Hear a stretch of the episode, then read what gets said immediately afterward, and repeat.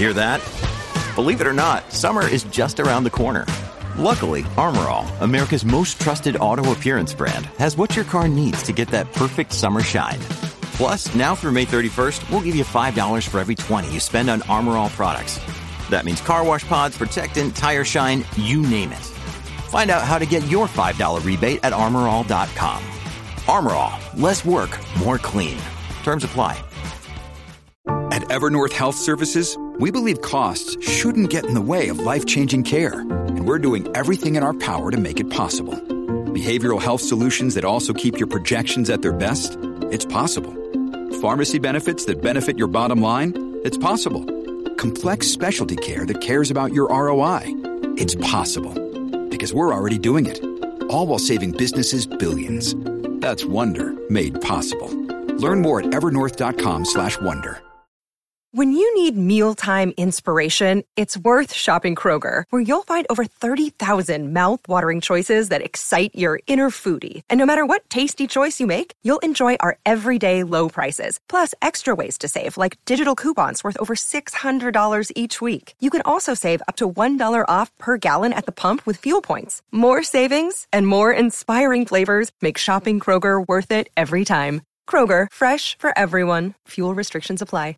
Si te gusta escuchar podcast, Audible te va a encantar. Es la plataforma de podcast y audiolibros de Amazon, con miles y miles de contenidos en español para escuchar. Añaden títulos nuevos todas las semanas, tanto clásicos como estrenos esperados, desde Patria, de Fernando Aramburu, hasta Aquitania, de Eva García Sound de Urturi, El último premio Planeta, la saga completa de Harry Potter narrada por Leonor Watling, las novelas de Sherlock Holmes leídas por José Coronado. Y también tiene un montón de podcasts exclusivos que no puedes encontrar en ningún otro sitio, de temáticas muy diferentes. Actualidad, ¿quién dice qué? En el que Ana Pastor te mantiene informado. O sesión de control con Rubén Amón para estar al tanto de la política. Solo cuesta 9,99 euros al mes y tienes un mes de prueba gratuita o tres meses si ya eres miembro de Amazon Prime. Y por cierto, además de escucharlo con las aplicaciones en el móvil, está totalmente integrado en Amazon Alexa. Entra ahora mismo en audible.es y date de alta con la prueba gratuita.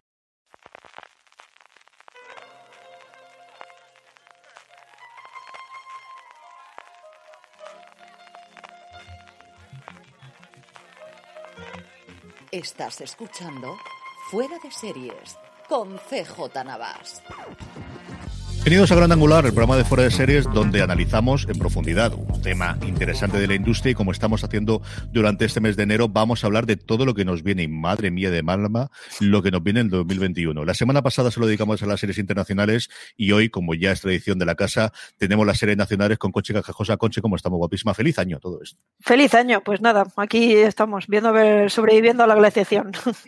Y para comentar las dos o tres series solamente que tenemos en España este próximo año, Álvaro Nieva, Álvaro ha cogido agua, ¿verdad? Para tomar aliento entre serie y serie. Sí, dos o tres. Hay muy poquitas series españolas en 2022.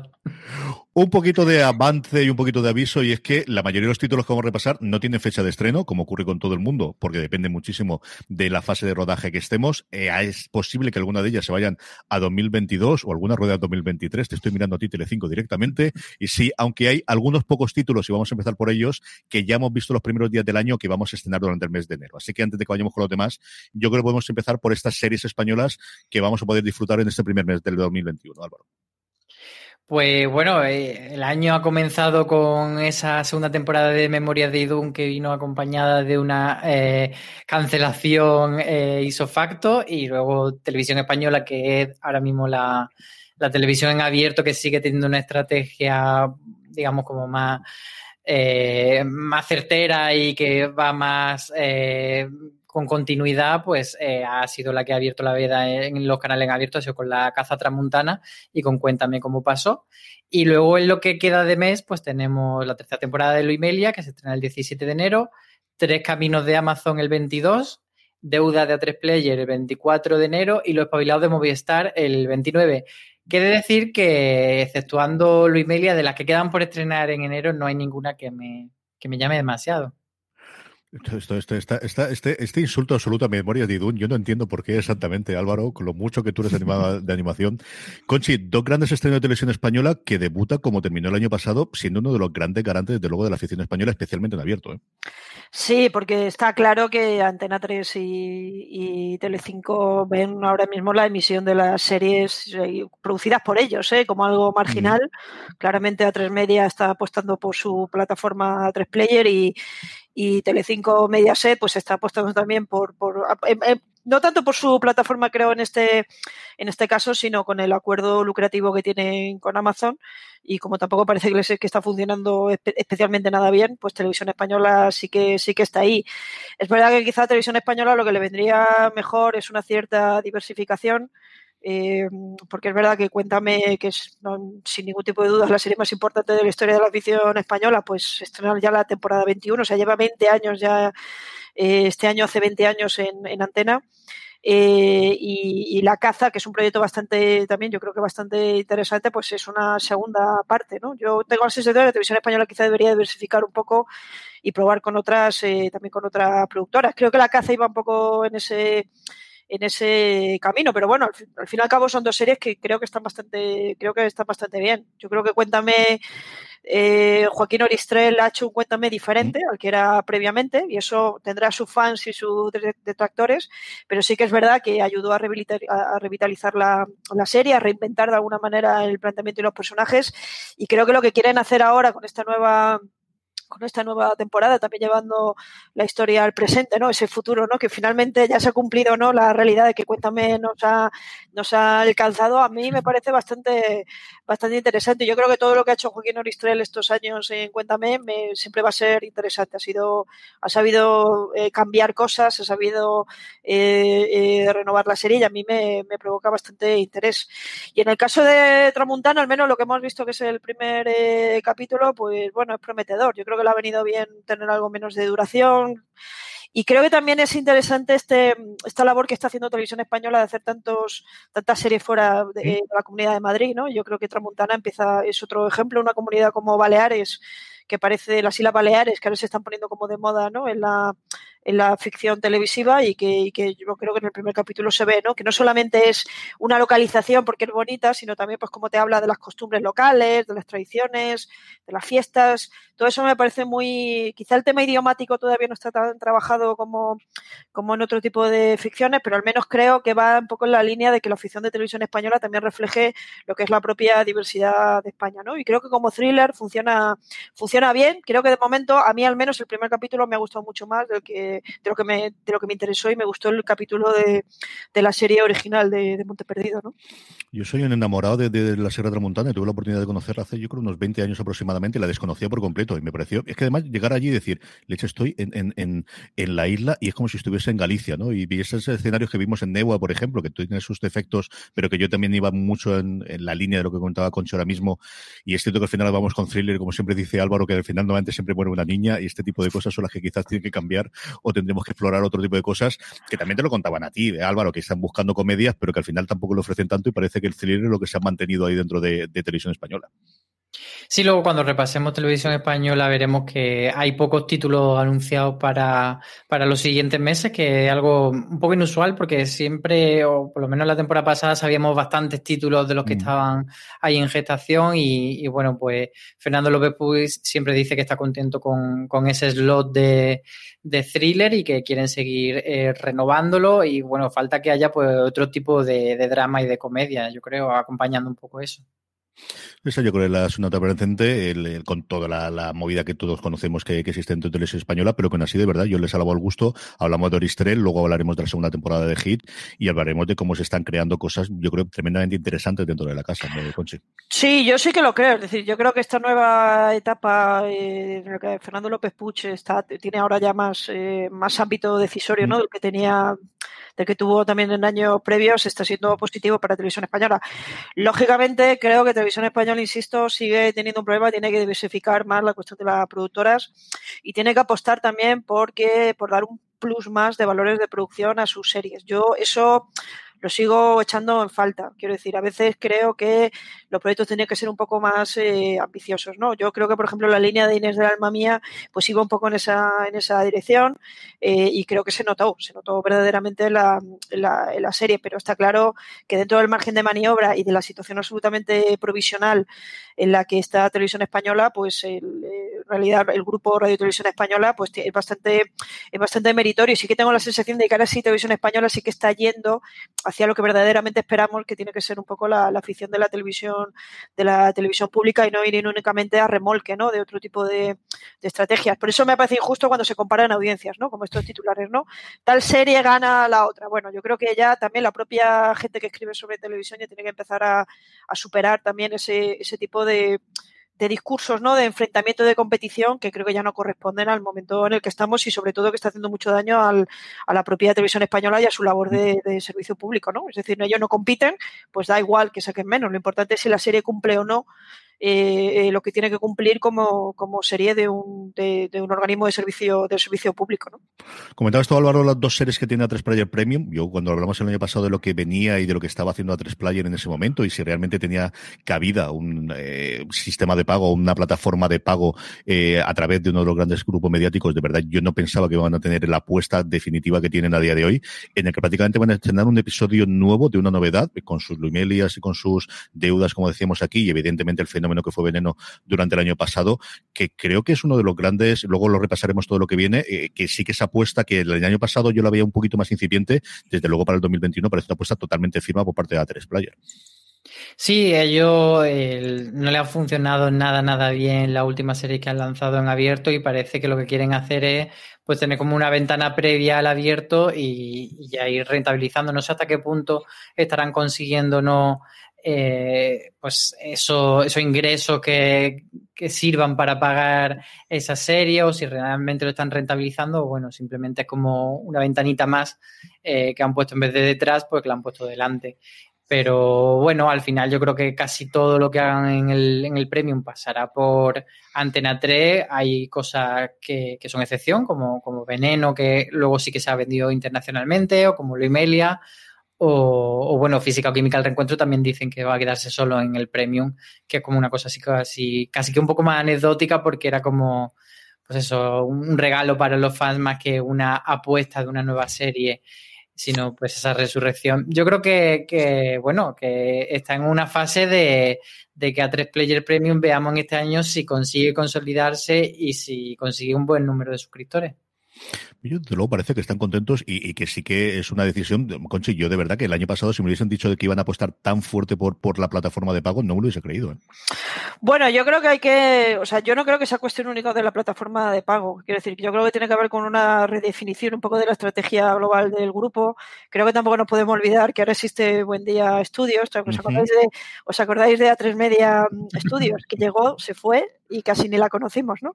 Entonces, tengo la sensación de que ahí están, están funcionando muchas estrategias ¿no? de diversificación y que posiblemente pues apostar por el A3 eh, player pues es una. Y luego también es verdad que bueno, habrá que ver esos ingresos por venta internacionales que antes parecía que eran relativamente eh, pequeños ¿no? para lo que era la producción de serie, pues ahora a lo mejor eh, pues sí que justifica ¿no? Eh, pues este tipo de estrategias donde la misión ya generalista pues importa menos. Pero creo que ahora también yo creo que todos los grupos están en alianza, en, en, en estrategias a, a, medio y largo plazo y no al cortoplacismo de la, de la audiencia del día, del día siguiente, ¿no? Entonces creo que ahora mismo no es un buen momento para hacer valoraciones de que, que luego se puedan volver ¿no? en nuestra, en nuestra contra. Yo, yo, creo que ahora lo que quieren sobre todo es, porque también pensar que los datos que ellos tienen con otros players no son el tipo de datos que tienen con la misión generalista.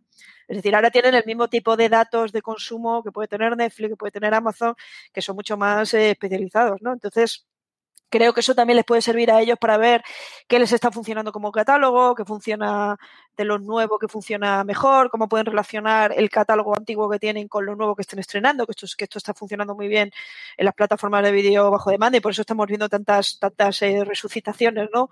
Eh, eh, últimamente, con lo cual creo que ahora es una fase de transición. Yo realmente creería que es una apuesta tan ambiciosa si realmente las series en el generalista funcionaran.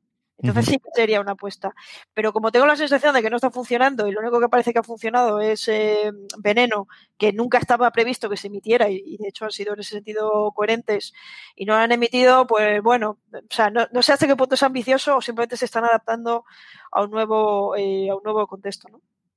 Del listado que nos contaba Álvaro de estrenos en enero, el último es Los Espabilados en Movistar Plus, pero Movistar Plus tiene hasta 13 otras series para estrenar durante el 2021. Eh, Álvaro, repasémoslas todas y vamos comentando quizás las más interesantes o las tendencias que podemos ver a partir de ahí.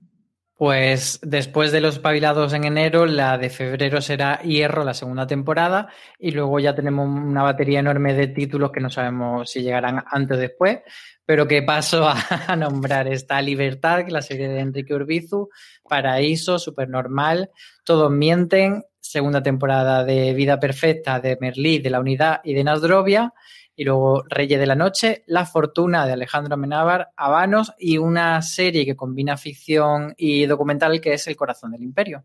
Ni una sola tercera temporada, Conche, que yo creo que es una de las grandes cosas que sigue persiguiendo y lastrando Movistar Plus. ¿eh? Bueno, sí, eh, yo creo que el, ciclo este de las primeras series, ¿no? Que pusieron en marcha ya prácticamente ya han terminado eh, todas. Creo que la última que quedaba más o menos era Vergüenza, ¿no?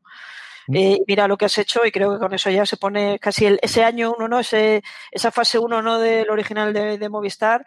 luego también tengo la sensación de que quizá hay series, bueno, que tienen potencial, que podemos decir, de continuidad y que veremos si la segunda temporada funciona, ¿no? Yo creo que por ahí viene un poco la, la renovación de Hierro, que seguramente sí que tiene ese potencial de renovación, o la propia, o la propia unidad, que yo tengo la sensación de que es la primera serie que quizá eh, Movistar ha hecho que sí que se puede mantener muchos años. Es decir, que si pensáis un poco en Canal Plus Francia, ¿no? que todavía está dando, tienen por ahí dando vuelta en Granage, ¿no? que también era un drama eh, criminal y que lleva ya un montón de temporadas. Ellos tampoco han tenido tantas series que se hayan renovado tanto, pero sin embargo ahí sí que dieron con una que, se, que, ha durado mucho tiempo. Quizá la unidad es eh, la primera vez que dan un poco con esa, eh, con esa clave. También tengo la sensación de que ahora están bajando un poco la escala. Y también tengo la sensación de que muchas de estas series, por ejemplo, son algunas de ellas son coproducciones. O sea, por ejemplo, Hierro desde partida ya fue una, una coproducción, la, la, Fortuna es una coproducción con AMC, con lo cual entiendo que el estreno de la serie también dependerá de qué tiene previsto AMC hacer con esta serie, que es un proyecto bastante ambicioso también para, para AMC y que creo que va a ser un paso interesante ¿no? para la afición española, pero, pero sí, está claro que las series yo entiendo que mucha gente se mete entre comillas con Netflix por, eh, por no renovar, pero no tengo la sensación de que sea una cuestión únicamente de Netflix. Creo que vamos hacia un modelo en el que las series cada vez duren, duren menos y que se está viendo además a todos los, a todos los niveles. Menos en episodio, menos en duración de los episodios y menos en temporada, desde luego.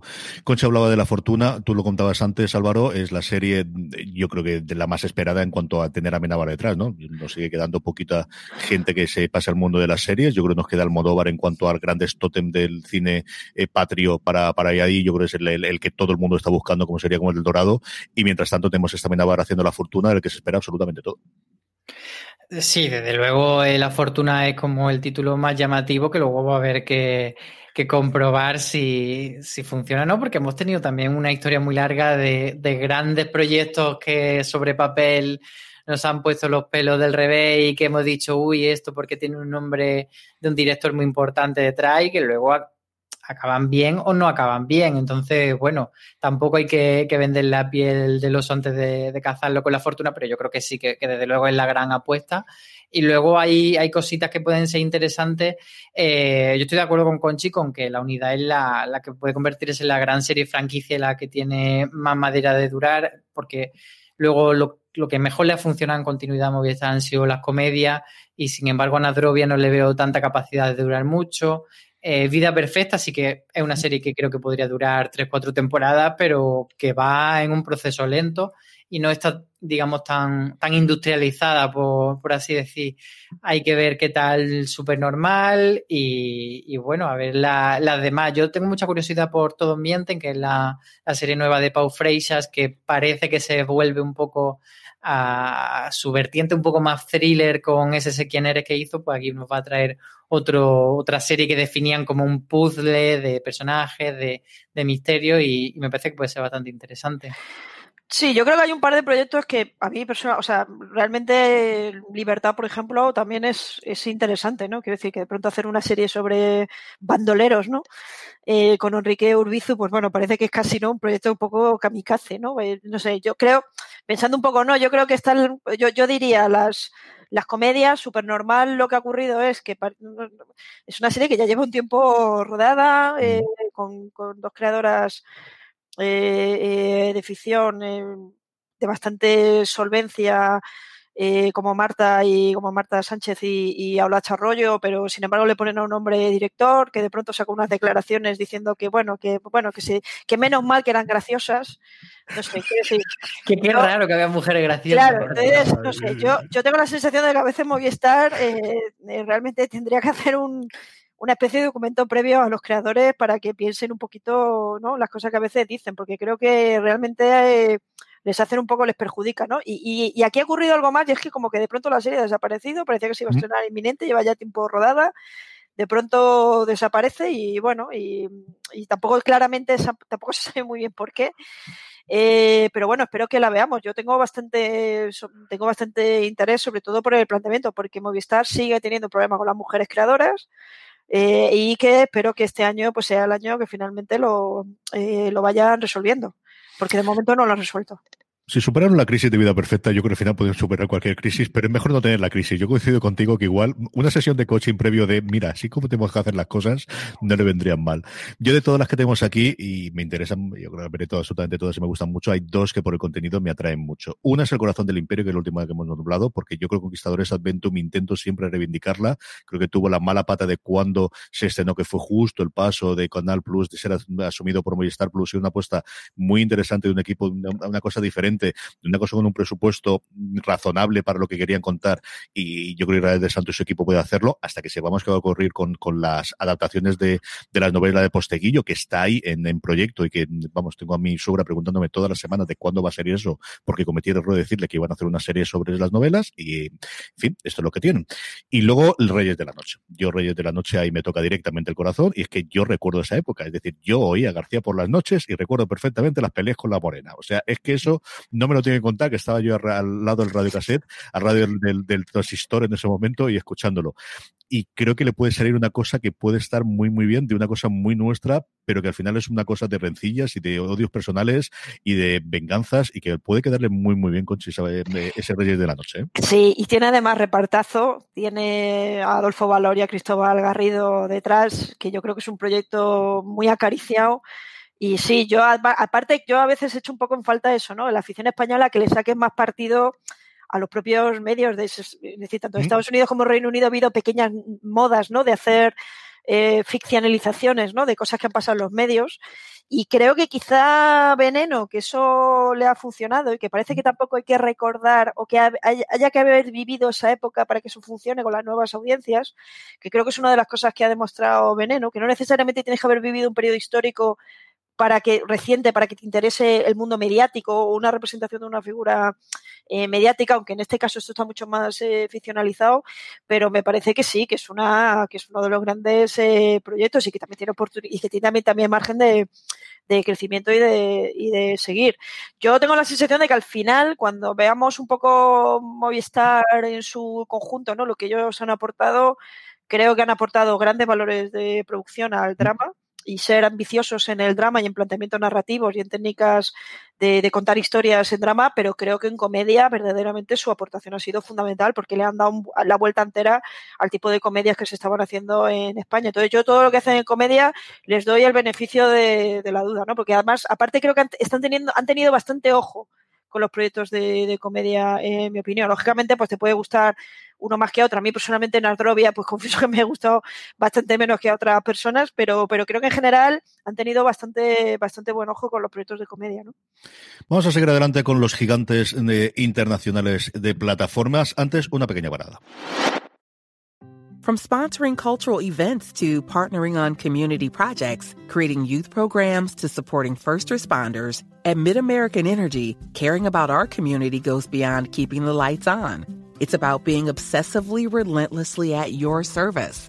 Learn more at midamericanenergy.com slash social. Estamos ya de vuelta. Vamos con el gigante rojo, vamos con la casa de la casa de papel, vamos con Netflix, Álvaro. Pues Netflix, después de esta segunda temporada de Memoria de Dune que hemos nombrado antes, lo que tiene previsto para. no existe, Álvaro, te empeñas en decir mentiras, no existen. No. De esa serie que no existe, pues lo que tienen previsto para febrero es la segunda temporada de H, que es una serie que además eh, ha pasado muchísimo tiempo entre la primera y la segunda temporada. Tengo yo la duda de si la gente seguirá recordándola o no, pero bueno. Y después, bueno, nuevas temporadas tienen previstas de Élite, de La Casa de Papel, de Valeria y del Vecino, que también es una serie que ha pasado un poco de tiempo entre la primera y la segunda. Y luego novedades estarían Jaguar, Sky Rojo, El Inocente, Alma, Feria, Ídolo, El Tiempo que te doy, Tú no eres especial, Bienvenidos a Edén y Érase una vez, pero ya no. Nada más. Casi nada, nada aparato. Me he, perdido, me, he perdido en algún momento la lista. Buscando al final las herederas de élite y la casa de papel, que ya no es que, y lo, no es que sea muy que decirlo, que no es que sean fenómenos de España, que son fenómenos mundiales del top 10 de las que tiene Netflix para sus 200 millones de abonados. Sí, lo que pasa es que también tenemos que tener en cuenta es decir, la memoria en relación a la televisión es corta, ¿no? Y es decir, la mayor, la mayor parte de las series no funcionan, fracasan y nos olvidamos de ellas, nos acordamos de los éxitos y parece que todo lo que hay en televisión es éxito. Y entonces yo creo que a veces el nivel de exigencia que tenemos con ese concepto de series que tienen éxito internacional, pues es eh, elevado. Yo creo, tengo la sensación de que con la Casa de Papel ya están trabajando en franquiciar la serie en otros sitios, versiones, eh, cuestiones de ese tipo y se supone que está en la última temporada que se hace con este grupo eh, original. Entre otro motivo, porque con lo, lo cuaces que son los actores en redes sociales, es posible que cuando se estrene la serie ya sepamos todo lo que va a ocurrir en la, temporada. Quizá le va a venir bien también cambiar un poco de, onda. eh, pero tengo la sensación de que sí, de que marca una, también una, un fin de ciclo también para, para Netflix, para la producción original. Es que la mayor parte de las series eh, que se pusieron en marcha, que hemos visto, se pusieron en marcha cuando todavía ni siquiera estaban aquí, o sea, ni siquiera tenían gente trabajando aquí, ahora ya tienen un equipo aquí eh, y evidentemente pues eso cambia también mucho las, las estrategias. Y yo creo que al final, viendo además cómo los procesos de integración de los operadores, ¿no? Como por ejemplo Tres Media eh, y la propia Movistar, pues van a tener esta productora Buen Día Studios, ¿no? Que, parece que va a ser como su productora de referencia, o al menos eso todo apunta pues lógicamente Netflix empieza a convertir verdaderamente en la opción que van a tener muchas productoras para vender su contenido. Cuidado con eso, ¿eh? que parece que solo nos acordamos de Netflix para decir las cosas malas. Y creo que también ellos ahora están haciendo un elemento de, de, dinamizar un poco la industria que para mí está siendo fundamental. Yo de lo que hay ahí, pues bueno, me interesan eh, Vecino, por ejemplo, a mí me divirtió muchísimo la primera temporada y creo que, que, que, es una serie bastante interesante. Tengo curiosidad por ver qué hacen con Élite, porque es evidente que están intentando que Élite siga más allá del grupo original, pero también es verdad que los, las, las incorporaciones de la temporada pasada no funcionaron bien. Entonces, a ver si lo consiguen. Entiendo que si no lo consiguen, pues ahí se, eh, pues obviamente será el fin de ciclo. Tengo curiosidad por Sky Rojo. Eh, y también tengo curiosidad por H, porque creo que H quizá pasó algo desapercibido, aunque al parecer les funcionó bien. Creo que el retraso ha tenido que ver más por cuestiones de producción, porque les pilló el rodaje en la pandemia y por tanto es de esos proyectos como Sky Rojo, es decir, muchos de estos proyectos están tardando, pero no tanto porque no haya confianza en las series, sino porque realmente les pilló el rodaje de cuajo la situación de, de, confinamiento y tengo interés en saber qué hacen con ese personaje. A mí me gustó H, mm. creo que, que terminó mucho mejor de lo que empezó la serie y creo que, que dejó al, al, personaje protagonista, ¿no? que es una que es una mujer ¿no? durante el franquismo, ¿no? que se convierte como en pequeño capo eh, criminal, ¿no? viniendo de una situación bastante, bastante eh, complicada de, de, de, prostitución y de persecución política, ¿no? y que creo que estaba diciendo bastantes cosas interesantes sobre eh, sobre el franquismo ¿no? y sobre la propia situación de, la mujer en el franquismo con un, con un estilo, con un tono eh, un poco diferente ¿no? del de otras, de otras series. Con lo cual yo tengo bastante curiosidad por ver la nueva temporada y qué hacen con el, con el, con este personaje eh, protagonista eh, ahora, ¿no? Una vez que ya ha superado el planteamiento narrativo de la serie de la, de la temporada primera, ¿no?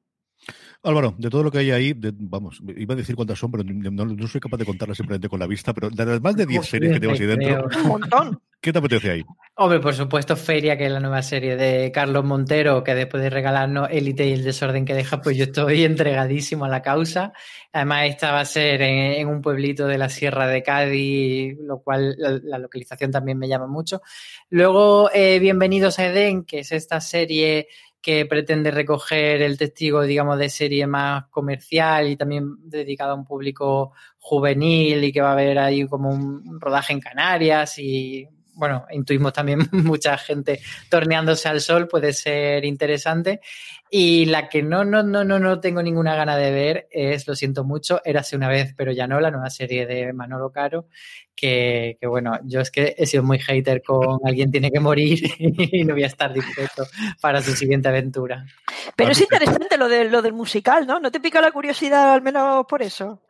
Sí, pero sé que va a salir muy mal. Y la va a ver igual, Si dice estas cosas y luego la va a ver. esto lo sabemos todos. Yo musical estoy vendidísimo, pero, pero es que Manolo Caro, lo siento, pero se tiene que ganar mi confianza otra vez.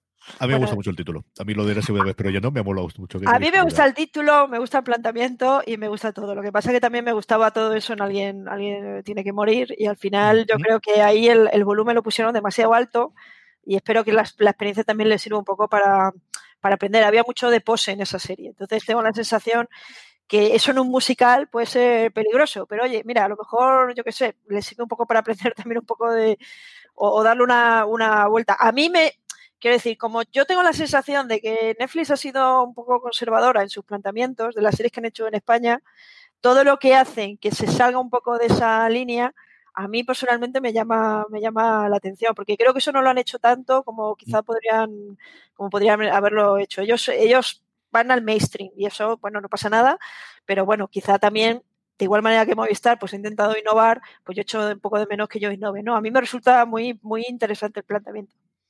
A mí es que una de las cosas que más miedo me da de esa serie es que eh, no confío mucho en la capacidad de dirigir actores de Manolo Caro, viendo el resultado de alguien tiene que morir, y entonces que haya cogido a Nia, que era concursante de Operación Triunfo, al cantante Sebastián Yatra y a otros jóvenes talentos más musicales que interpretativos, bueno, pues a lo mejor con los Javi eh, puede sacar oro, pero con él oh, tengo esa duda. Eso te pasa por saber tanto de Operación Triunfo. Yo, si me un título como he hecho yo, yo me quedo con el título que me gusta y estoy más contento que unas Pascuas y a partir de ahí ya me las he hundido. Yo coincido con vosotros en las dos que más me apetecen, que es por un lado feria y nuevamente aquí, bueno, pues uno está rendido a Carlos Montero, así que lo que haga Carlos Montero se ve punto pelota, no hay nada más que discutir. Y luego la otra que contaba Conchi, que es H. A mí H me gustó mucho más de lo que yo esperaba. Me parece que evolucionó muy, muy bien la primera temporada. Fue una sorpresa. Mira que a mí por la temática me iba a gustar y sabía que iba a verla desde el principio. Y tiene un piloto con sus cosas y sus planteamientos que luego va cambiando y creo que lo mismo que decía Conchi, se queda en un punto de la segunda del final de la primera temporada de y ahora que ya hemos aprendido los errores o que ya que estaremos claro dónde queremos hacer, que sirve casi como preámbulo de la historia que queremos contar con esta mujer, creo que puede quedarles una segunda temporada muy muy apañada, de verdad que sí. Tengo muchas ganas de ver ahora y además se estrena dentro de nada que se estrena en febrero. Amazon Prime Video y sus adjuntos, porque aquí ya no es la de Amazon, sino la de Amazon con la 3 Media, con Televisión Española, con Mediaset. Álvaro, cuéntanos el, el, el vamos, del demanda que tiene aquí en Amazon Prime Video. Pues Amazon Prime Video, que en España estaba un poco dormida, pero parece que ya ha despertado y que este puede ser el año en el que, en el que se pongan más firmes. Tienen para empezar las segundas temporadas de Hernán y el Cid encargadas, tienen eh, series nuevas como Un asunto privado, La templanza, El internado, Las cumbres y esas historias para no dormir que van a hacer ellos. Y luego en coproducción tienen eh, con, con, A3 Media tienen pequeñas coincidencias temporada 3, que yo sinceramente pensaba que ya habían muerto, pero no. Eh, con Televisión Española tienen Sin Límites, que es esta serie de barquitos, por decirlo de alguna manera, pero es una, una gran serie con muchísimo presupuesto sobre la aventura de Magallanes y el Caro. Y el Cano eh, también Parot y luego las coproducidas con Mediaset, que son estas series que, bueno, produce Mediaset, pero que suele estrenar en, en primicia Amazon, pues tiene la tercera temporada del pueblo, tercera temporada de Madres, eh, temporada 13 La que se avecina, segunda temporada de Desaparecido y luego en el limbo están Señora de Lampa y, Caronte, que no sabemos si, regresarán con nuevo episodio o no. Sí, yo, yo, creo que Amazon está haciendo un poco el camino que hizo Netflix. Es decir, yo creo que sí que ha ocurrido algo interesante en estos meses y es que han ido reforzando el departamento de ficción eh, pues en Netflix sabéis que ahora está una de las principales responsables, eh, eh, Verónica Fernández, la, guionista y creadora, por cierto, de H. Y Amazon ha ido por la misma línea. Ha incorporado como director de ficción en España a un guionista y productor ejecutivo que es Pablo Barrera. Eh, que bueno, que estuvo mucho tiempo en Globo Media, que luego hizo Brigada eh, Costal del Sol. A mí me parece intrigante lo que pueden hacer un poco y, me parece integrante esa, esa apuesta por ir por, por, por alguien que viene del ámbito de la creación para ser el desarrollo de ficción. Lo que pasa es que es verdad que su estrategia es que se necesita un, croquis para, para seguirla, porque claro, tienen tanta alianza y en algunos casos, pues ellos eh, son coproductores, pero en realidad la serie se hace desde otro departamento de, ficción. Yo creo que de lo que eh, de lo que hay es que hay algunos que realmente nos falta bastante información, como la templanza, ¿no? Porque de la templanza se lleva hablando eh, mucho tiempo. Yo hace un, un año y casi medio vi una especie de teaser por lo cual pensé en un, en un evento en, en, Reino Unido y pensaba que, que, la cosa estaba como mucho más eh, desarrollada y parece que no. Y sí que me resulta interesante el, el, la serie que van a hacer con, con, con Bambú, un asunto privado que originalmente parecía que iba a ser en Barcelona, pero finalmente la, llevan a Galicia, que tiene un, que tiene un carácter eh, internacional, pues va a estar Jean Reno, el actor eh, eh, francés. una vez que trabaja con Bambú, parece como que te cogen, ¿no? Y, te, y no te sueltan, han incorporado a Pablo Molinero, ¿no? Que ya hizo con ellos el, la película El verano que, que vivimos. A mí me encanta el reparto de esa serie, me gusta el planteamiento y yo creo que puede ser un, una, una serie detectivesca de, época que, que, que, puede estar eh, bastante, bastante interesante. Mí de los, de los proyectos eh, más, eh, no sé, que resultan más, más atractivos y obviamente sin límites. Lo que pasa es que eso parece decir, tiene un guionista eh, español, eh, Pachemezcua, y, pero está con un director internacional y parece que es una productora, es una producción muy amplia, que lo mismo ni siquiera la vamos a ver en el 2021. ¿eh? Yo tengo la sensación de que esto se va, se incluso se puede ir hacia, se puede ir hacia el 2022. Álvaro, de todo el monstruo que tenemos aquí, de todos los tentáculos que tiene Amazon Prime Video, ¿cuáles son los que más te apetece a ti ver? Pues sobre todo tengo mucha curiosidad por ver si el internado Las Cumbres eh, consigue el fenómeno fan que podríamos imaginar que puede tener una serie, no solo porque sea un regreso, sino por eh, ese cariz que tiene de serie de misterio. Y en ese sentido tengo también la duda de si se atreverán a, hacer en España, o sea, una serie española, lo que han hecho eh, Amazon en la ficción internacional con casos como el de The Voice de emitirla semana a semana, que parece que le ha funcionado bien y creo que precisamente el internado Las Cumbres puede ser la, la ficción idónea para eso, para que tú veas un episodio y te pases toda la semana haciendo teoría en vez de saltar a ver el siguiente episodio porque ya lo tiene. A mí me parece que, que ese puede ser el, verdadero bombazo de, del internado Las Cumbres y luego la templanza que la mencionaba Conchi, a ver si consigue ser esa nueva El tiempo entre costuras que dime quién soy no ha conseguido ser. Yo tengo cierta curiosidad por Parot, a ver qué ocurre con ello, lo que hay más allá del nombre y, y, cómo funciona, y evidentemente historias para no dormir. Aquí no creo que descubra absolutamente nada. Eh, tuvimos aquí a Alejandro Ibáñez en, en Seres Nostrum en Altea dando el premio que dábamos a su padre a título póstumo y al final pues es el nuevo intento que sé que se lleva desde hace muchísimo tiempo intentando hacer. Más allá de que al final van a ser realmente mini películas, episodios sueltos con el, guiones originales o cogiendo otra vez las historias iniciales de la serie y con nuevos eh, directores, a ver qué ocurre con ella, pero tengo muchísima curiosidad. Está metida también en televisión española por la parte histórica y, sé qué presupuesto tienen para hacer una cosa tremendamente interesante, más allá de recordar y de volver a recoger el tombre de historias para no dormir. Tengo muchísima, muchísima curiosidad por ver qué ocurre al final con, con los cinco, creo recordar los cinco o seis episodios que vamos a tener de historias para no dormir dentro de Amazon Prime Video. Con esto tenemos las dos plataformas gordas. Vamos con todas las cadenas generalistas españolas y alguna más que incluso tenemos que todavía no tiene cadena. Paramos un segundo y volvemos enseguida con televisión española. From sponsoring cultural events to partnering on community projects, creating youth programs to supporting first responders, at MidAmerican Energy, caring about our community goes beyond keeping the lights on. It's about being obsessively relentlessly at your service. Learn more at midamericanenergy.com slash social. Woodhouse Nissan offers a variety of SUVs and crossovers to fit your lifestyle. Whether you're looking for an SUV with high towing capability or a crossover with all wheel drive, you can expect a variety of safety features, plenty of seating, ample cargo space, and innovative design to tackle virtually any adventure. Explore the Nissan lineup of SUVs and crossovers featuring Rogue, Rogue Sport, Kicks, Murano, Pathfinder, and Armada. Visit one of our two Nissan locations or shop online at woodhouse.com. Estamos ya de vuelta. Álvaro, Televisión Española, hasta cuatro cositas distintas, incluidas a Sin Límites que comentábamos hace un segundo con Amazon.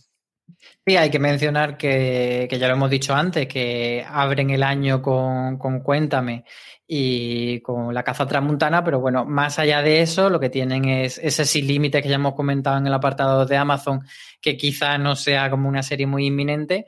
Por otro lado, tienen la temporada 4 de Estoy Vivo y, la segunda de Hit, que están las dos series renovadas y confirmadas. Y la única novedad que tienen en marcha, que sí que está en fase de rodaje, es Ana Tramel, el juego, que es un nuevo thriller que va a protagonizar Maribel Verdu si no llegan a renovar HIT, creo que hubiesen tenido ahí una de las pancartas y una de las manifestaciones más gordas que teníamos, nieve arriba, nieve abajo, ¿verdad, Conchi?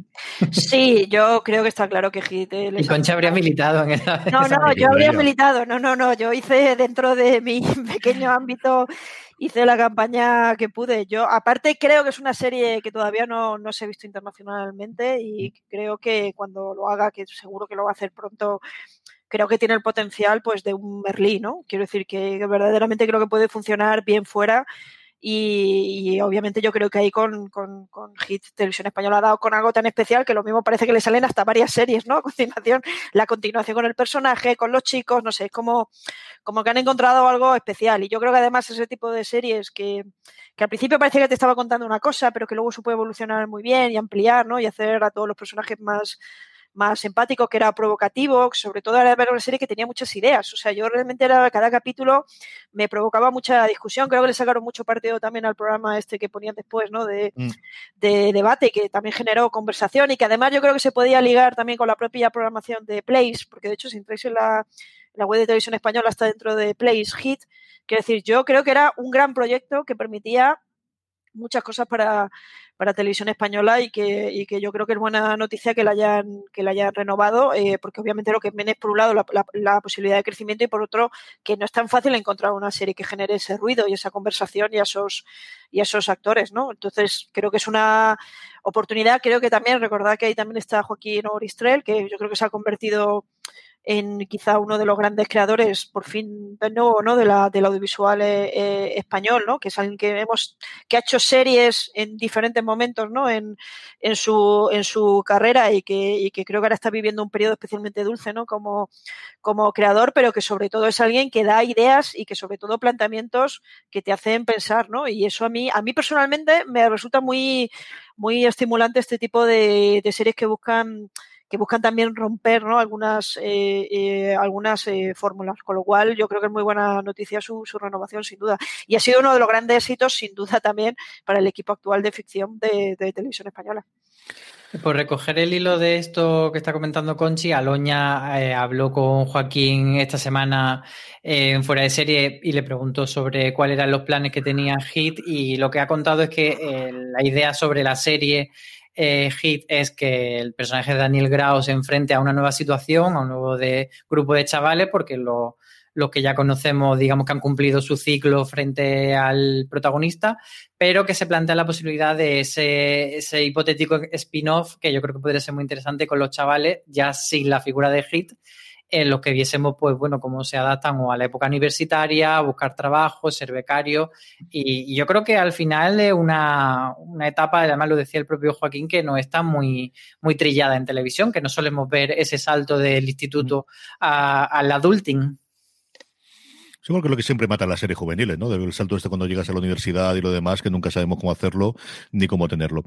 Telecinco tiene todas las cositas de Amazon que hemos comentado antes, ¿verdad, Álvaro?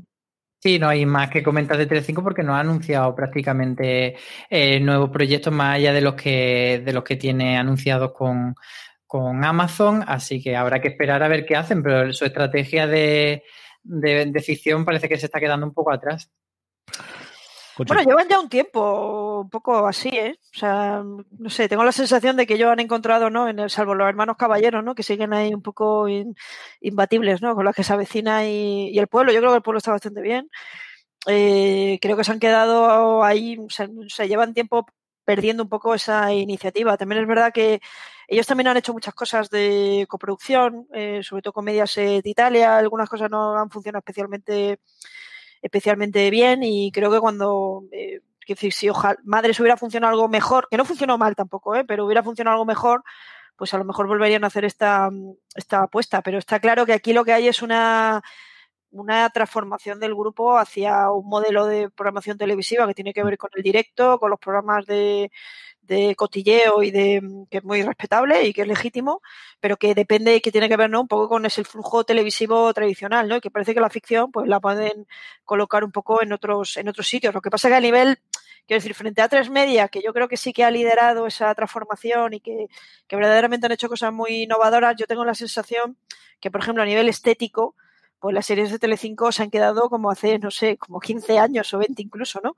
Es decir, que verdaderamente cuando las ves te cuesta reconocer algo que tenga que ver un poco con, con todas las innovaciones, ¿no? Que creo que también el espectador también se está acostumbrando, ¿no? Que todo, no todo tiene que ser oscuro, ¿no? Que no se vea nada, pero a ver, seguir haciendo las series como se estaban haciendo hace 15 años, pues quizá Telecinco debería haber sido un poco en ese sentido un poco más eh, atrevida, sobre todo porque si la, van a, si la vamos a ver en Amazon y ya no la vamos a ver ni siquiera en Telecinco, ¿por qué no? ¿Por qué no se atreven a, innovar un poco también desde ese punto de vista? ¿no? Yo creo que se han quedado atrás tengo la sensación que por falta un poco de, de atrevimiento y por quedarse ¿no? en esos caminos eh, que ya tienen explorados y que, pero que realmente ellos ya no quieren seguir por ahí. Es evidente que ellos no están apostando por la afición en abierto, o muy, o muy lateralmente están apostando por la afición en abierto. A mí esto que comenta Conchi me pasó sobre todo con, con Madre, era la que tenía yo la sensación más de, de, serie antigua, quizá también con Caronte o incluso con Brigada Costa del Sol, pero con Madre era, era muy, muy llamativo. Luego sí que hay una serie nueva que tienen ellos anunciada, que es una, bueno, en realidad una miniserie de dos episodios que es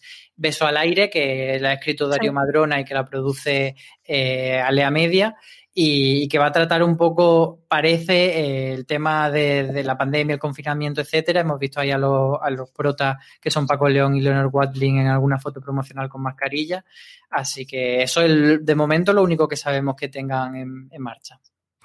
Vamos con la tres media y con la dualidad que tiene, por un lado, las cosas que sabemos o, que al menos se pretenden estrenar directamente en, en, Antena 3 en prime time, y por otro lado, los estrenos que conocemos ya para 3 para allá el premio también, Álvaro. Pues que se vayan a estrenar en Antena 3, aunque probablemente tengan un pase previo mm. más corto, más largo en la plataforma de pago, eh, será La cocinera de Castamar, que es eh, un gran, gran drama histórico, un poco en la línea de, de, Gran Hotel, Alba, que es la adaptación de Fatmagul, El regreso del hombre de Paco y la adaptación a serie de la película Señor, dame paciencia. Conchi, ¿qué te apetece todas estas cuatro?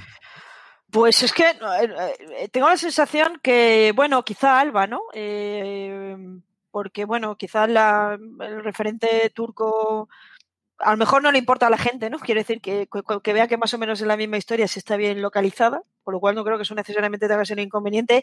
Y creo que todo lo que cuenta a nivel, pues eso, de, de la violencia sexual, a mí personalmente me, me, parece que es atrevido, ¿no? Y que, y bueno, y creo, y creo que también a nivel de, pues eso, la protagonista, no sé, creo que hay elementos que, que están muy bien en ese, en ese proyecto. A mí quizás es el de los que tienen más, quizá me interesa más. Creo que alguna de las cosas de adaptaciones literarias que estamos viendo, no sé yo, eh, tengo, empiezo a tener dudas de a veces eh, que, quieren ser como muy ambiciosas y al final se quedan un poco en, en, poca cosa, ¿no? O, o que verdaderamente lo fían demasiado que hayas leído las novelas, ¿no? Y, te falta como mucho contexto, ¿no? Yo tengo la sensación de que algunas adaptaciones de esta ambición eh, eh, se me están quedando un poco un poco cortas y, y, realmente quizá, pues bueno, veremos cómo funcionan los revivals, porque Los Hombres de Paco creo que es una serie que en su momento tuvo un éxito bastante brutal, fue de los grandes éxitos, ¿no? De ese de ese periodo en, en la historia de, de, la televisión, pero tengo, antes, tengo la sensación de que también representa un momento un poco diferente, incluso de la propia sociedad española. Entonces, eh, no lo sé, yo creo que ellos en la medida de lo posible, eh, alguno de las continuaciones eh, están contando con el equipo original, al menos parcialmente lo están haciendo también en este caso, eh, pero personalmente no, no, no, diría que es, el, que es un proyecto que verdaderamente me parezca que nos va a revelar algo. Yo, si tuviera que elegir una, diría para ver, sería, sería Alma, porque es que me parece que hay elementos y, ingredientes muy, muy atractivos. ¿no? Álvaro, como ves tú estas cuatro y hablamos también de las tres que tenemos en la 3 Player Premium de momento, que yo creo que estas que llegarán mucho más eh, a lo largo del 2021. Pues yo es que nunca fui fan del hombre de Paco, así que tampoco le tengo especial amor. Y señor, dame paciencia, eh, responde a, a, esta estrategia mm, que ha sido hasta ahora fallida de Antena 3, de tenemos una, una película de éxito y vamos a intentar sacarle rédito como serie. Lo intentaron con mm, Bienvenido al Norte, Perdiendo al Norte y con Cuerpo de Élite y no funcionó ninguna de las dos veces especialmente bien. Entonces, a ver qué pasa con ese señor de mm, Dame Paciencia, que además no se sabe eh, cuánta gente del caso original van a tener o no. Y, bueno, yo la cocinera del Castamar estoy un poco de acuerdo con Conche lo que dice de, que falta que a las series de época les demos como un plus de no sé qué. ¿Cuál es ese, qué? No lo sé, pero sí que, que, bueno, que no parezca que estamos volviendo a ver Gran Hotel tal cual, sino que pues eso, que no nos quedemos tampoco en tiempos de guerra. Y luego de A3 Player Premium, pues tenemos confirmada la cuarta temporada de Luimelia, que eh, dará ese salto al formato de 30 minutos, que a mí la verdad es que me parece muy interesante y creo que le puede venir muy bien. Esperemos que sí, o a lo mejor luego descubrimos que, que la fórmula mágica era los 10 minutos cortitos y, que, y, que, resulta una cagada cambiar. No sé, lo veremos. Y luego está eh, la segunda temporada de Bayana Milán, que es una serie que en principio pensábamos que no estaba teniendo mucho tirón, pero que la han renovado. Y otra nueva que es Dos años y un día, que es con Arturo Valls.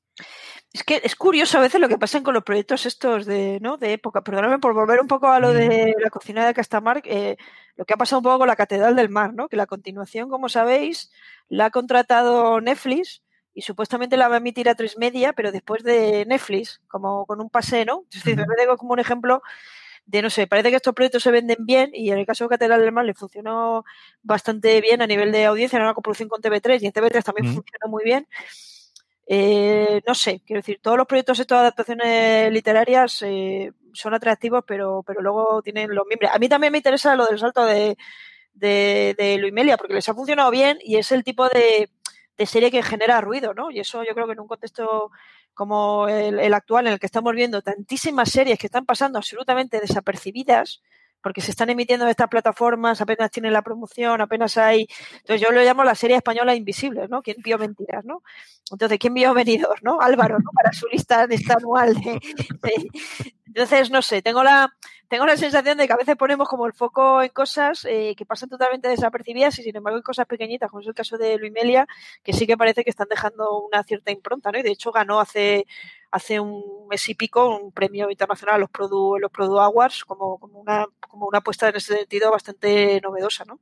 El fenómeno fan es absolutamente indiscutible. Los números ellos los tienen, que como comentábamos antes, además, es que ahora ya tienen los números que tiene un Netflix o que tiene un Amazon o que tiene un Apple o que tiene cualquiera de las grandes, pero el fenómeno, es decir, a nosotros como cosa anecdótica, es decir, cosa que encuentres en Luimelia, tendrá más o menos visitas en la web, pero los movimientos redes sociales, ya te digo yo que sí, da lo mismo lo que pongas, una foto, o sea, lo que ocurra, sabes que esa parte de, de, fan eh, absolutamente fiel eh, eh, ocurre absolutamente y totalmente. Por si os parecían pocas, todavía tenemos alguna más, de verdad. O sea, tenemos tres en el banquillo, además de la selección titular.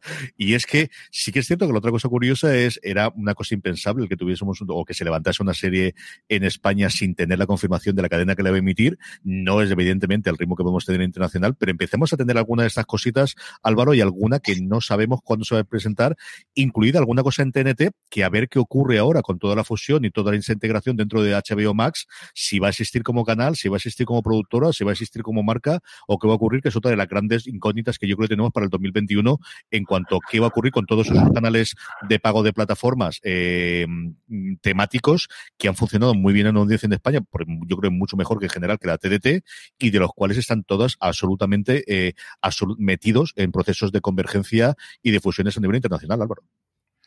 Sí, como dice ahí, últimamente estamos viendo proyectos que salen, eh, que se anuncian, que no vienen de la mano de, cadenas de televisión o de plataformas. Algunos de ellos simplemente son desarrollo, pues tenemos varios de, mm, de la mano de Viacom, tenemos, por ejemplo, ese antihéroe en el que está trabajando Javier Olivares, pero que, que no se sabe si realmente llegará a hacerse o no. Y luego hay series eh, sobre todo MediaPro está apostando pues por hacer eh, series que las producen ellos sin que, digamos, la cadena sea el motor de la producción y que luego ya las colocan aquí o allí dentro y fuera de España. Y bueno, pues, por ejemplo, está también eh, Diagonal TV eh, anunció que iba a hacer con Viacom La novia gitana con Paco Cabeza, pero bueno, que, que no tienen todavía asentado dónde se van a emitir. Y luego me parece muy curioso de, de las otras series que tenemos aquí en esta categoría de otras, eh, el hecho de que todo lo otro, eh, la serie de Abril Zamora, sea el único proyecto que tiene mm. anunciado HBO España para futuro. Eh, hace, pues a lo mejor cuando hicimos este, este especial el año pasado sí que teníamos pues los títulos de 30 monedas, de Fudilot, de por H por B y ahora de repente pues han ido emitiendo, emitiendo y no han ido anunciando. Entonces me, llama mucho la atención que, que no sepamos cuál va a ser su estrategia para 2021. Sí, yo coincido. Lo de HBO es enigmático. o sea, no digo que no haya un motivo detrás, que seguro que lo hay, pero es verdad que como de pronto se aceleraron, empezaron a contratar cosas. Acordados que por el camino salió lo de pues, cosas de más o menos relacionadas con la pandemia, como lo de escenario cero, que no era exactamente eso, pero eran adaptaciones de teatro. Pero parece que las condiciones no potenciaron un poco que se pudiera hacer el proyecto, o en casa, que sí que fue un formato que luego se hicieron en otros HBO, pero que como de que de pronto se han parado y se han quedado con, con muy poco, con muy poco anuncio. Yo seguramente tengo la sensación eh, que quizá algunas cosas no están funcionando tan bien. Y también creo que creer que cuando un grupo cambia de manos, eso no tiene competencia, no tiene consecuencias y repercusiones reales, eh, creo que es ingenuo. Quiero decir, creo que lógicamente HBO acabará entrando dentro de las estrategias globales de HBO Max. Y lo segundo, y lo mismo, pues no sé, sé que HBO Max tiene una idea un poco que a mí me parece sugestiva, que es como hacer series de superhéroes localizadas, es decir, como que de pronto hacer un superhéroe en Alcorcón, ¿no? a través del universo DC, es decir, tomar personajes del universo DC y hacer versiones, ¿no? Localizadas en diferentes países. Eh, que bueno, que lo mismo de pronto nos saltan con un proyecto de este tipo que no tiene nada que ver con la apuesta de programación que ha hecho durante estos años HBO, eh, que tenía que ver con esta base cinematográfica, con este, con esta ficción quizá un poquito más intelectualizada, eh, que bueno, que en algunos casos pues ha funcionado bien y en otros casos pues ha funcionado, en mi opinión, bastante mal, pero yo creo que es una de las cosas para estar atentos. También tengo curiosidad por ver, obviamente, lo que va a ser con TNT, porque TNT ha apostado bastante por la mm. ficción, es decir, es verdad que con acuerdos pues eh, que luego hemos visto la serie en otros lugares, ¿no? Como al final, pues eh, vota Juan y vamos Juan, está claro que ahora están en otro tipo de plataformas, con lo cual no tenían exclusividad, pero que me parece, me parece interesante y también tengo curiosidad por ver qué pasa con las series de Stars, si finalmente en el 2021 alguna de las series que ellos han encargado en España, que le encargaron una serie a Bambú sobre la industria del porno, y luego tienen una de encargada a media, a media pro, Iván Escobar, que creo que tiene que ver con secuestros express, express que era uno de estos proyectos, creo, que, se anunciaron un poco sin tener acomodo y que al final ha acabado ahí en Stars y al final tiene, tiene pinta que seguramente algunos los veremos también este, este año ¿no? y, qué, y qué repercusión puede haber. Y sobre todo vamos a ver pronto anuncios de Disney, vamos a ver pronto anuncios de otro tipo de plataformas porque tiene que empezar ya a invertir en España, la ley ha cambiado y, y creo que vamos a empezar, yo creo que va a ser un año en ese sentido interesante, lo que pasa es que no todo lo vamos a ver este año, pero yo tengo la sensación de que alguna de las cosas de Stars sí, sí las vamos a ver ya en 2021. Yo tengo curiosidad por ver qué hace Disney. Yo creo que Apple en uno o dos años, desde luego, producción eh, en el continente. Yo creo que en británico ya hemos tenido un estreno y alguna cosa más hará. Yo creo que alguna cosa europea de continente tendremos y a mí no me extrañaría nada que llegase alguna cosa a España. Hay cosas, lo que pasa es que no están anunciadas, pero cosas hay. Y luego, Álvaro, tenemos esas dos series de TNT que, por perfil tanto de la gente que está delante como detrás de las cámaras, que a mí no me extrañaría que esas acabasen al final en HBO. ¿eh? Sí, o que tengan una ventana en TNT y luego pasen a HBO. Desde luego ahí va a haber sinergia. Eh, una de ellas es Maricón Perdido basada en la vivencia de Bob Pop y otra es una serie que no tiene título que va sobre una Miss España de hace muchos años que vuelve a su pueblo, que está producida pero no escrita por los Javi. Y bueno, pues son dos proyectos bastante interesantes eh, sobre papel que no vamos a hartar a ver televisión y series en el 2021. Conchi, viene a ser el resumen rápido de todo esto, ¿no? Sí, sí, está claro que, bueno, se está produciendo mucho. Lo que pasa, que decir, yo tengo la sensación de que se produce mucho, pero luego no hay tanto, tantas cosas que calan. Pero bueno, sí, parece que es un buen momento para, para la ficción, y, pero también es un cambio de modelo y bueno, veremos si... Quiero decir, yo creo que se está fiando todo mucho en la internacionalización. Entonces, si la internacionalización sigue y funciona, pues se seguirán haciendo series, pero si no, lo mismo no. Con lo cual, lo mismo en este especial tenemos una sobreabundancia y lo mismo en años futuros, si tenéis a bien invitarme, pues a lo mejor tenemos menos, menos cosas. Ojalá no sea el caso, ¿eh? pero yo empiezo a tener la sensación de que, de que aquí estamos viendo algo muy transitorio. A ver qué ocurre para el año que viene, que desde luego que si Coche se deja, la tendremos aquí, en lo que ya es una tradición de estas bonitas, navideña o post-navideña, que tendremos en fuera de series. Conchi José, un verdadero placer, como siempre, haber charlado un ratito contigo de series nacionales. Un beso muy fuerte, guapísima. Nada, muchas gracias a vosotros por invitarme. un placer, como siempre, estar. Don Álvaro Nieva, un verdadero placer, como siempre. Cuídate mucho del frío, pon la calefacción, dile a tus padres que la pongan también que bueno. Sí, señor, ahí estamos. Muy bien, muchas gracias, un besito. Y a todos vosotros, querida audiencia, mucho más contenido en fuera de series.com, muchísimo más. Este fin de semana debutamos su universo Marvel, así que tendréis ya nuestro análisis episodio a episodio de todas las series de Marvel que nos llegan, que también son unas cuantas para que vamos a decir, y dentro de nada más novedades de, dentro de fuera de series. Gracias por escucharnos y recordad, tened muchísimo cuidado ahí fuera.